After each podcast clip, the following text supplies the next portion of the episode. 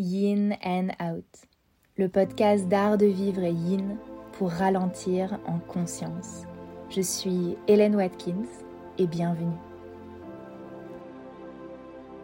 Salut, bienvenue dans ce nouvel épisode du podcast pour un épisode un petit peu spécial parce que je partage mon micro aujourd'hui. Je partage mon micro avec euh, mon associé, mon ami Thibaut Tranventuat qui est un expert euh, dans le milieu du bien-être, de la remise en forme, du euh, mouvement autour euh, du wellness, on va dire. Et euh, donc je suis super contente de l'avoir avec moi. C'est quelqu'un qui est dans le milieu depuis très longtemps. Et dans cet épisode, il va nous parler un petit peu de ses expériences, de son parcours de vie. Et ça va être un petit prétexte pour questionner plein de choses autour du yoga. Qu'est-ce que le yoga a à nous apprendre? Qu'est-ce que le yoga a aussi peut-être à être un petit peu critiqué? On va être un petit peu critique sur certains sujets. Et en fait découvrir comment on est arrivé tout simplement euh, à euh, ce qu'on met en avant, ce que l'on prône euh, aujourd'hui. Thibaut, il a fait beaucoup beaucoup d'expériences différentes en yoga, donc ça sera très intéressant d'entendre son parcours pour ça. Et enfin, Thibaut, c'est aussi quelqu'un qui n'est pas du tout yin, donc c'était intéressant pour moi de l'avoir sur le podcast pour voir un petit peu comment est-ce que lui, il arrive à intégrer cette énergie yin dans sa vie quand on est au niveau de sa nature profonde, bah, quelqu'un de plutôt yang, voire euh, carrément euh, yang plus plus. Donc quand on est une personne hyper speed, hyper dynamique, euh, voilà, très pétillante, très dans l'action, comment est-ce que l'énergie yin peut s'incarner pour nous et comment est-ce que ça peut exister dans sa vie de yogi? Donc voilà, on va découvrir tout ça. Bienvenue Thibaut. Merci, merci de m'inviter ici. C'est un honneur, c'est mon tout premier podcast, donc je suis honoré de le faire avec toi. Est-ce que tu peux peut-être nous en dire euh, un petit peu plus sur toi? Eh oui, je m'appelle Thibaut Tranventuat. J'ai un drôle de nom parce que je suis eurasien, mon père vietnamien, ma mère française, et je suis dans le secteur de la remise en forme, du bien-être, etc. depuis très longtemps. J'ai commencé en tant qu'instructeur fitness. J'ai eu ma certification d'instructeur à 20 ans, enfin entre 19 ans et 20 ans, et donc euh, maintenant je fête mes euh, ma très longue carrière. très longue carrière. J'ai commencé ensuite le yoga en tant que pratiquant en 2000 parce que j'ai commencé pendant que j'étais étudiant et ensuite ben du coup je n'ai jamais arrêté. Voilà, et je suis devenu instructeur. Mon premier teacher training a été fait en 2005. Donc ça date, ça date. Alors, on va commencer par le commencement. Le début. en toute logique. Est-ce que tu peux nous dire comment tu as débuté le yoga? Le yoga, j'ai commencé donc dans une salle de remise en forme à cause, à cause parce qu'il y avait un cours de yoga dans cette salle-là et je n'avais jamais fait de cours de yoga de ma vie. Moi, je pratiquais des activités fitness, donc je donnais des cours de renforcement musculaire, des cours cardio chorégraphiés et des cours d'étirement, donc plus du stretching. Et je voulais savoir aussi quelle était la différence entre du yoga et du stretching parce que je me dis en fait, on fait un peu la même chose. Lorsque je suis arrivé dans le cours pour la première fois, bon, il y avait des points similaires, mais c'était pas vraiment tout à fait pareil. C'était vraiment, il y avait de grands, c'était très cérémonial, il y avait des chants, il y avait des positions maintenues longtemps, et surtout, il y avait une professeure insupportable. Surtout ça, ma première expérience du yoga, tout le monde dit toujours, ouais, moi, ma première expérience de cours, c'était vraiment génial. Moi, ma première expérience, c'était vraiment nul. C'est nul et c'était vraiment nul. Et en plus, comme je suis quelqu'un plutôt entêté et que les personnes euh, autour de moi le savent très bien, je suis plutôt euh, jusqu'au bout des choses. Ben, je l'ai pas fait qu'une fois ce cours. Je l'ai fait tous les jours pendant un an. Voilà. Je me suis dit qu'il y avait quand même quelque chose à en tirer et pourquoi autant de personnes aimaient faire ça. J'ai toujours pas compris pourquoi beaucoup de personnes aimaient faire le cours avec cette prof là, mais euh, à un moment sans créer gare comme ça, la professeure a changé et il y a eu quelqu'un d'autre qui est venu et là, ça a été une véritable révélation car vraiment j'ai pu expérimenter le côté bienveillant chez une professeure de yoga et surtout la dominante spirituelle qui a été non pas imposée mais plutôt expliquée, qui a donné toute une magie complètement différente au cours. Et surtout un effet de relaxation carrément optimisé, voire décuplé. Et cet effet de relaxation, c'est ce que je recherchais aussi. Mais aussi, je l'avoue, j'étais très intéressée par la spiritualité en général et le yoga était un bon moyen de pouvoir accéder à ça, mais sans réellement mettre les pieds dedans directement. voilà, on faisait quand même des postures. Il y avait quand même quelque chose qui me rassurait, qui était du référent des choses que je connaissais, c'est-à-dire travailler son corps physique. Et puis on parlait un petit peu de spiritualité, donc c'était vraiment cool. C'était vraiment mon petit moment là dès le moment où cette professeure changé pour cette nouvelle professeure-là. J'ai commencé à pratiquer beaucoup plus, jusqu'à deux à trois fois par semaine quand j'avais le temps. C'était mon petit rendez-vous euh, hebdomadaire. Euh, vraiment, et c'est vraiment hyper hyper cool. C'est vraiment là que j'ai vraiment voulu approfondir la pratique et aller beaucoup plus loin. Oui, parce que là c'est un podcast, donc on ne te voit pas, mmh. mais tu n'es pas forcément le stéréotype du coach sportif qu'on pourrait imaginer, euh, voilà, le mec un peu euh, baraque, musclé, euh, qui mmh. manque de mobilité, qui n'arrive pas à toucher ses doigts de pied. Toi, t'étais danseur, gymnaste, donc en fait, le yoga c'était pas pour gagner en souplesse, parce que je pense qu'on pourrait se dire qu'il y a des coachs sportifs qui font du yoga une fois par semaine comme ça pour gagner un peu en souplesse et en mobilité, mais là on n'était pas du tout dans ce cas-là avec toi. Exactement. Moi, je pars quand même avec beaucoup de facilité de base. Venant du monde de la danse classique, effectivement, bon, bah, déjà, on a déjà une bonne souplesse de base. Mais ma souplesse actuelle, je la dois aussi à une pratique assidue du yoga c'est à la base je n'étais pas aussi souple que je le suis maintenant. Je peux le dire maintenant fièrement que je suis beaucoup beaucoup plus mobile et souple passé 40 ans que euh, à la vingtaine effectivement et euh, la pratique du yoga m'a beaucoup aidé pour ça, ça c'est sûr et c'est indéniable. Alors Thibaut, moi j'ai envie qu'on parle de ton premier teacher training de yoga parce que aujourd'hui tu es un professeur de yoga et pour les personnes qui te connaissent, ils connaissent peut-être ça moderne, mhm. un professeur de yoga influencé par les connaissances scientifiques et anatomiques que tu as appris dans ta carrière. Mais en fait, quand tu as démarré, tu étais un euh, yogi euh, traditionnel euh, pur et dur. Donc est-ce que tu peux nous parler de ça, de ton premier teacher training? Pourquoi est-ce que c'était du yoga classique?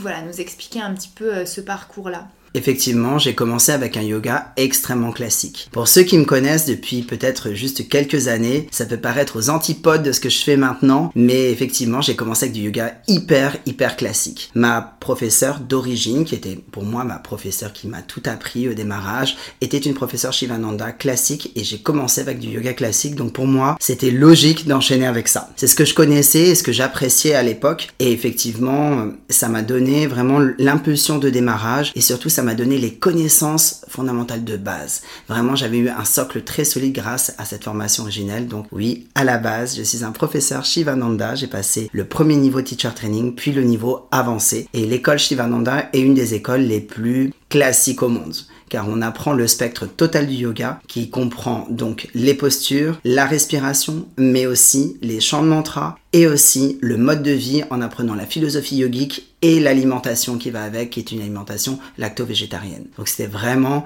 on voit le spectre total du yoga, c'est un yoga mode de vie et non pas un yoga purement physique. D'ailleurs, ce qui peut paraître très curieux lorsqu'on fait une formation de ce type-là, les postures représentent à peine 30% de la formation. Le reste de la formation, c'est vraiment l'acquisition de la philosophie du yoga et être sûr que ça soit complètement imprégné totalement acquis. Ça, c'est vraiment ça le plus rigolo dans tout ça. Du coup, là, c'est du Hatha Yoga. Donc, on peut faire peut-être une mini aparté sur les différentes formes de yoga. Donc, dans le podcast, on a déjà parlé de ce que c'était du Yin Yoga, qui, euh, dans nos prismes de yoga posturaux, c'est euh, quand même vers la douceur. Et puis, il y a des formes de yoga plus dynamiques. On connaît parfois le Vinyasa Yoga, qui est un petit peu chorégraphié. On pourrait avoir même du Power Yoga, qui va être un petit peu plus fitness. Donc, il y a différentes choses. Le Hatha Yoga, je dirais que c'est un peu entre deux. C'est quand même du yoga dynamique, hein, parce qu'il y a de l'engagement musculaire et c'est pas forcément facile. Mais c'est pas particulièrement rapide et en général on va faire une posture d'un côté et une posture de l'autre à l'inverse à d'autres formes de yoga qu'on appelle souvent flow qui sont des combinaisons de postures pour simplifier les choses par exemple dans un yoga flow on va faire par exemple le guerrier 2 le guerrier renversé le triangle la planche et on enchaîne et on refait cette petite combinaison de l'autre côté. À l'inverse du Hatha Yoga, on aura souvent tendance à faire le guerrier 2 à droite, le guerrier 2 à gauche et ensuite le triangle à droite, le triangle à gauche. On va avoir quelque chose d'un petit peu plus euh, structuré de la sorte. Après, au cœur du Hatha Yoga, il y a différents courants, hein, donc bien sûr. Il faut savoir que Hatha Yoga de base, ça signifie en fait yoga postural. Donc au final, toutes les formes de yoga sont du Hatha Yoga, mais on a quand même dissocié un style qu'on va juger plus traditionnel. Hein. Souvent le hatha yoga sera plus traditionnel. C'est vrai qu'on peut trouver des cours de vinyasa yoga avec de la musique moderne, hyper forte, enfin voilà. Alors qu'en hatha yoga, souvent ça sera de la musique plus tradie, peut-être des chants de mantra, peut-être même aucune musique. Quelque chose de vraiment beaucoup plus proche de ce qu'on peut trouver dans un ashram, voilà, ce type de pratique-là. Donc une forme de pratique plus tradis, bien qu'on peut trouver du hatha yoga moderne, hein, ça existe bien sûr, mais on fait un petit peu des généralités pour simplifier hein, tout simplement. Et en tout cas, dans le contexte de Shivananda, on est sur un yoga donc hatha avec une série de postures fixes avec des postures debout et des postures au sol, et puis de la respiration, de la méditation. Et donc ça, c'est un système hyper traditionnel, et tu vas pas mettre Beyoncé en fond pendant que tu fais certainement pas. Euh, ta série euh, Shivananda. D'ailleurs, le yoga Shivananda se fait sans musique. Et la seule musique qu'il y a dans le cours, ce sont les chants que nous chantons, car il y a une chanson au démarrage du cours, une chanson en clôture du cours et le chant des Om, bien sûr. Et c'est un yoga qui se fait dans le silence. C'est-à-dire que c'est un yoga vraiment, oui, pour certains, ça peut être un petit peu austère, mais ça fait partie du système euh, classique du yoga dans une salle sans miroir, ou s'il y en a un, il faut se tourner, tourner le dos au miroir. Voilà, vraiment, c'est un système extrêmement classique, généralement, qui est la base de tous les hatha yoga classiques, ressemble un petit peu à ce modèle-là. La seule différence, c'est que c'est un modèle de, comme tu as dit, une séquence de postures qui a été designée par Swami Shivananda et qui était un système de séquences de postures qui stimule les chakras dans un ordre particulier. On peut rajouter des postures à l'intérieur un petit peu, faire quelques petites micro modifications, mais on doit respecter l'ordre des postures et les postures elles-mêmes. Donc ça reste quand même un système qui est extrêmement rigide, quoi qu'il arrive. Oui, donc on est sur quelque chose de fixe. Et quand on veut se former, parce que là tu vas nous parler un petit peu de tes teacher training, donc quand on veut se former, on va à l'ashram. Les personnes qui nous forment, c'est des gens qui vivent dans les ashrams, qui sont donc des swamis, donc on pourrait dire des, prêtres, enfin mmh, des moines. Voilà, dans l'équivalent. Et on est sur quelque chose où on est en immersion totale, on doit euh, découvrir ce que c'est de vivre une vie yogique, à l'inverse d'un teacher training de yoga qui peut se faire à Paris sur des week-ends dans la salle polyvalente du Novotel, voilà des choses qu'on peut trouver. Là, on n'est vraiment pas du tout sur ce type de formation. Oui, on est carrément une formation totalement en immersion qui se fait dans un ashram un peu partout dans le monde. Moi, à l'époque, j'ai choisi de le faire en France parce que je ne parlais pas très bien anglais pas si bien, aussi bien que maintenant. Donc automatiquement, pour pouvoir faire les autres formations, il fallait savoir parler parfaitement anglais. Surtout que le rythme est assez soutenu, donc euh, petite recommandation, si vous voulez faire un teacher training de ce type-là et que vous ne parlez pas très bien la langue euh, en anglais, faites-le dans la langue de votre pays. Donc allez dans le, dans le pays où qui parle la langue qui vous permettrait d'avoir l'accessibilité à un teacher training dans lequel vous allez avoir une clarté totale. C'est très important. Et effectivement, c'est un système extrêmement traditionnel selon le système du Gurukula. Donc euh, les professeurs sont des swamis en majorité. Nous avons des personnes aussi qui sont donc les swamis qui sont tout en orange, qui ont fait vœu de chasteté et qui vivent dans les ashrams exclusivement. Ensuite, il y a des personnes qui sont tout en jaune, qui sont entre deux, on appelle ça une champagne, et là c'est entre deux, c'est-à-dire que vous êtes sur le devenir devenir swami, et quand vous êtes un élève, vous portez bien sûr du jaune et du blanc qui représentent le démarrage dans votre cheminement spirituel. Donc c'est vraiment une expérience unique dans laquelle on expérimente le yoga à la fois en termes physiques mais aussi en termes de mode de vie. Et ça je trouve que c'est intéressant dans la vie de quelqu'un qui fait du yoga, de vivre ça au moins une fois dans sa vie, même ne serait-ce qu'un jour ou deux.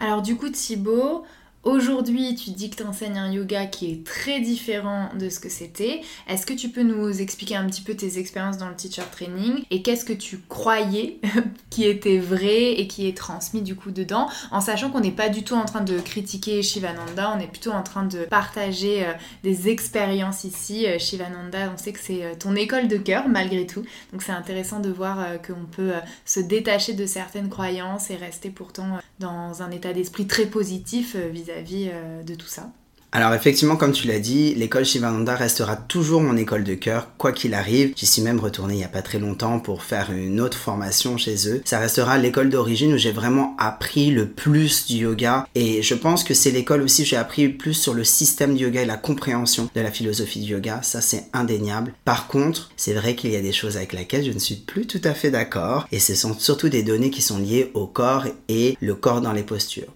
Car le yoga Shivananda, comme tous les hatha yoga, donc attention, comme tous les hatha yoga et tous les yogas plutôt classiques, sont régis sous un système de positionnement relativement strict, avec des techniques de positionnement, des poses particulières, etc. Et le côté, les bénéfices à la fois physiques et spirituels sont mis en exergue de façon très très forte si vous faites la posture exactement telle qu'elle ou si vous faites la version un peu modifiée de cette posture. On parlera un peu plus tard des versions un petit peu modifiées du système classique qui parfois sont peut-être même pires que la version originelle, parfois ça peut arriver. Et effectivement, pour moi, à l'époque, c'était une vérité totale. Je n'avais pas trop de discernement parce que déjà, un, je n'avais pas autant de background anatomique que j'ai maintenant. Et deux aussi, bah c'était un peu mon école de démarrage et c'est aussi l'école qui m'a donné cette force de devenir professeur. C'est l'école qui m'a donné l'opportunité de devenir professeur et d'enseigner quelque chose où j'étais complètement en adéquation. Et ça, je reste toujours très redevable par rapport à ça. Après, maintenant, avec le recul et les connaissances que j'ai maintenant, il y a certaines choses que je remets en question. Et ce principe de déconstruction tout autour du yoga a été un, un process qui n'a pas été facile et qui n'a pas été, qui était même parfois un petit peu douloureux. Parce que ça met, remet en cause des choses que vous faites pendant depuis des années, des années, des années, et que quelquefois on se dit ah comment j'ai pu me tromper à ce point-là à un moment. Mais il faut ne pas oublier qu'un système classique, c'est un système qui est extrêmement réconfortant. C'est, entre guillemets, plus facile de restituer quelque chose qui est presque dicté, prémâché. Vous n'avez pas trop de discernement à avoir tout autour de ça. Vous devez juste dupliquer. Et vous le dupliquez à la perfection. Et quand vous êtes, comme moi, un élève parfait, vous le faites bien. Et vous faites exactement ce qu'on vous dit de faire, etc. Donc, oui, j'ai appliqué la méthode Et oui, quand je l'enseignais, j'étais persuadé de ce que je faisais à l'époque. Maintenant, avec euh, les yeux de maintenant, si je revois un petit peu ce que je faisais avant, j'ai bon, effectivement, je mettrais un petit peu plus de nuances par rapport à ça. Mais effectivement, mon point de vue a énormément changé. Et ce qui a changé la donne énormément, c'est le point de vue purement anatomique et physiologique du corps. C'est ça qui a vraiment la connaissance approfondie de la mécanique du corps a changé mon point de vue par rapport au yoga classique, ça c'est sûr. On reviendra un petit peu sur tout ça parce que tu nous parleras aussi de ta découverte du yoga fonctionnel et de tous ces aspects-là euh, dans la suite de ton parcours. Mais du coup, tu as fait le 200 heures ou en tout cas la formation initiale parce que peut-être c'est un petit peu plus long chez Shivananda. Exactement.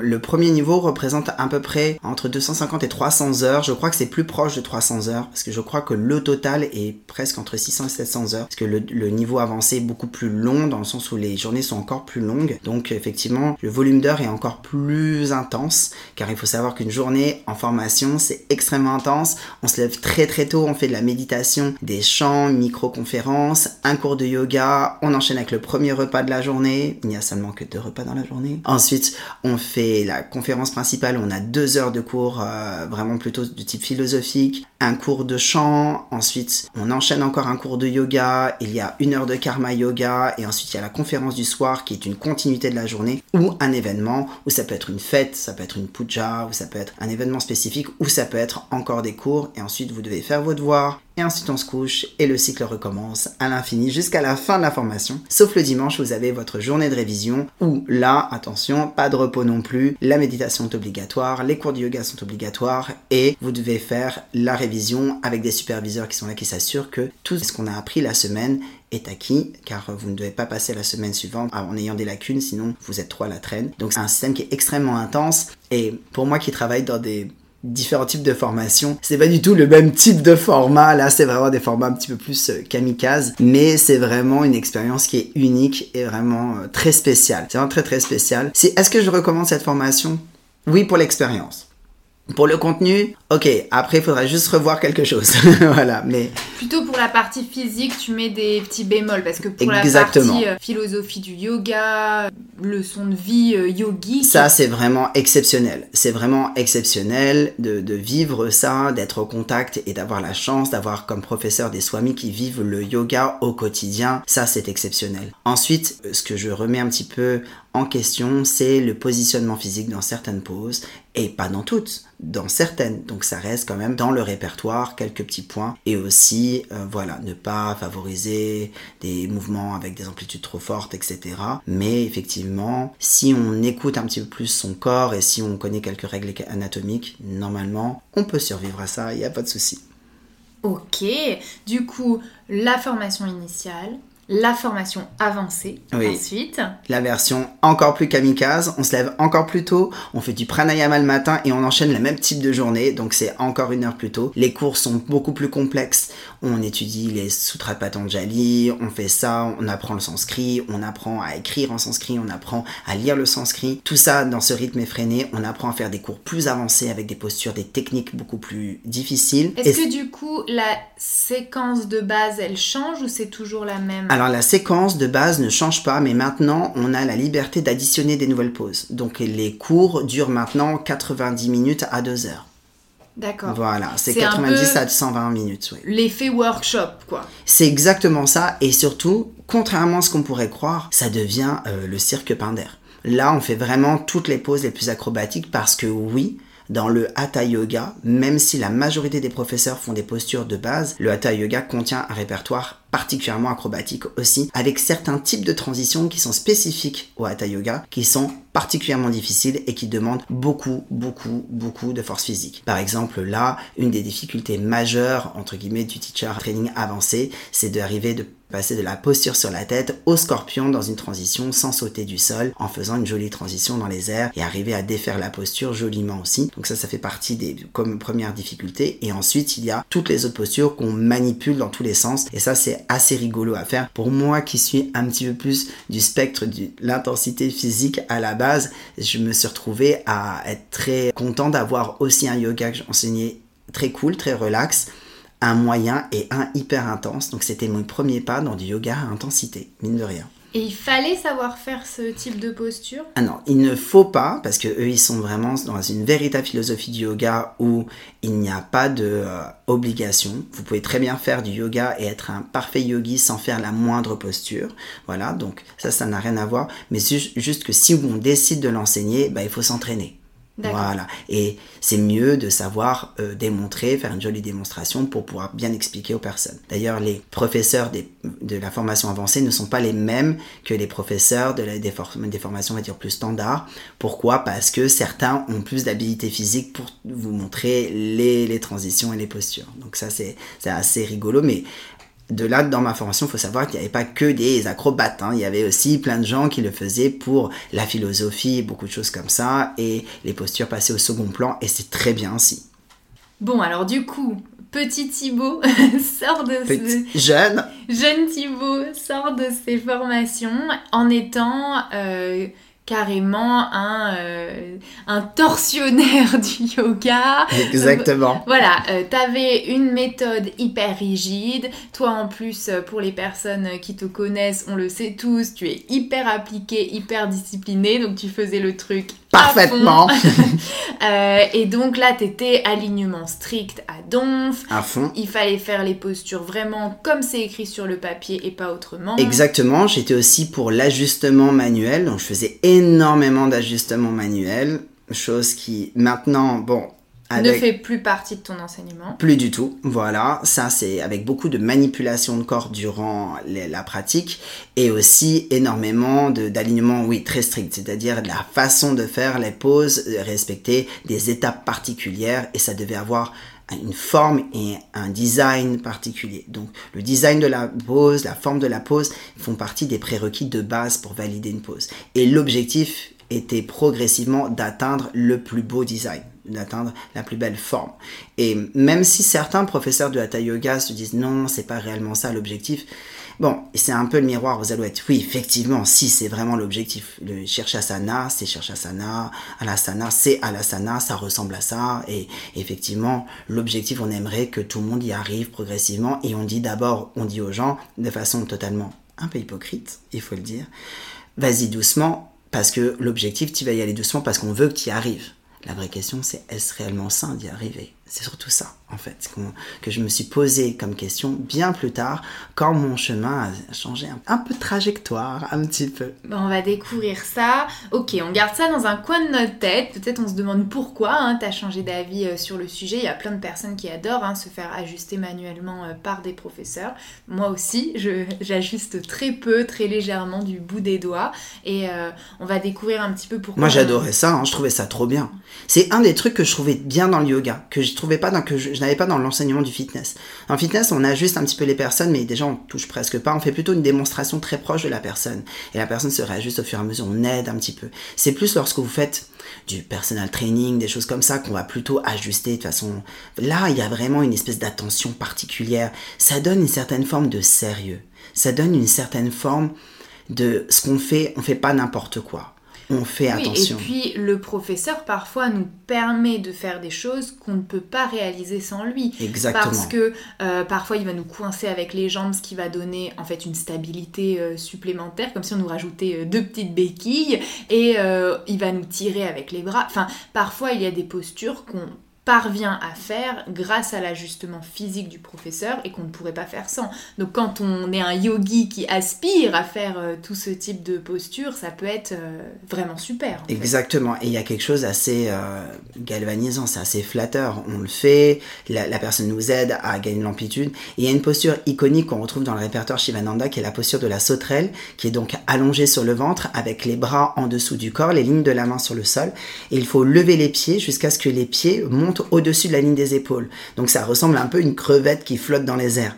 Mais pour réaliser cette posture, il faut être extrêmement fort au niveau de la chaîne postérieure et extrêmement souple. Et je me souviens, mais la prof qui me l'a fait faire pour la première fois la version avancée, elle m'a tiré les pieds jusqu'au plafond, elle m'a forcé et on a entendu un crack comme ça dans mon dos. J'ai senti une compression dans mon dos extrême, mon souffle était coupé, j'étais comme ça en train de faire. Mais je sentais que mes pieds étaient au-dessus de ma tête. Donc j'avais ce côté, euh, ah ouais, super, j'ai réussi à le faire pour la première fois. Quand je suis redescendu, j'ai fait, wow, ah ouais, là j'ai senti, je l'ai senti passer. Maintenant, avec ce que je sais maintenant, je dis, bon, ce genre de choses, ne faites pas ça, s'il vous plaît. Ne faites pas ça à personne et surtout, évitez de tenter de le faire, ça ne nous amènera à rien. Et effectivement, euh, j'ai senti, je me suis dit, ah oui, c'est nécessaire. Heureusement qu'il y a quelqu'un qui nous aide et après on apprend, on apprend à le faire. Et après, j'arrivais à le faire tout seul. Parce que quelque part, elle m'avait montré, entre guillemets, la voie, comment le faire. Bon, voilà. On reparlera peut-être plus tard de cette posture, peut-être dans un autre podcast, mais effectivement, ça c'était une chose où moi j'y croyais énormément à ce genre de choses. À l'époque, je le faisais tout le monde, à tout le monde, etc. Et d'ailleurs, mes cours étaient connus pour ça. Je veux dire, c'est pour ça que la démarche de déconstruction, pour moi, était une démarche qui a été assez importante. Parce que moi, j'étais connu pour faire ces trucs-là. C'était une partie de ton identité. C'était complètement ça. Pour moi, je faisais ces trucs-là. Les gens trouvaient que ça, ça donnait du sérieux à ce que je faisais. Ça donnait une crédibilité à ce que je faisais. Ça me donnait à moi qui étais un jeune professeur, qui en plus, je fais plus jeune que mon âge. Donc, du coup, ça me donnait une aura supplémentaire, ça me donnait de l'assurance supplémentaire. Je sais comment faire pour vous mettre dans les positions. Et puis tu venais du monde du fitness aussi, donc malgré tout ça s'est pas toujours bien vu hein, dans le monde du yoga. Exactement, c'est même plutôt très mal vu. Moi c'est une chose maintenant, euh, euh, ça fait très longtemps, des années, des années, des dizaines d'années maintenant, que vraiment je suis très à l'aise avec ça, mais c'est vrai qu'au début et, toujours maintenant, aux yeux de certains, je suis le prof de fitness qui fait du yoga plutôt fitness, et non pas, ils ne connaissent pas mon background, ils ne savent pas tout ce que j'ai fait, etc. Et ils sont peut-être à milieu de se douter de tout ce que j'ai pu faire dans ma vie par rapport au yoga, etc. Et euh, oui, moi j'ai été, euh, quand je vois par exemple certains qui se disent, moi je fais un yoga plus traditionnel, je fais du vrai yoga, je, regarde avec, beaucoup de douceur parce que je dis, oui, moi aussi je l'ai fait en fait. Moi aussi je l'ai fait, et en fait, ben en fait j'en suis revenu. Merci d'avoir écouté la première partie de notre conversation avec Thibaut qui est découpée en trois épisodes. On découvrira dans les épisodes suivants un petit peu plus de son parcours qu'il a tourné de yogi traditionnel vers un yogi plus fonctionnel. On verra ses rencontres, les formations qu'il a suivies et ses expériences et comment ça se fait qu'il a changé un petit peu euh, du tout au tout. Le yin yoga, c'est un yoga fonctionnel dans son essence, mais je trouvais ça très intéressant de découvrir le parcours de Thibaut qui s'intéresse à cette notion aussi du yoga, mais euh, dans sa version plus dynamique. Il faudra donc attendre une semaine pour écouter la suite de notre conversation. Je vous dis à très vite Merci d'avoir écouté cet épisode. S'il t'a plu, tu peux partager ton avis sur ton application d'écoute préférée et je te dis à très vite pour un nouvel épisode de Yin and Out.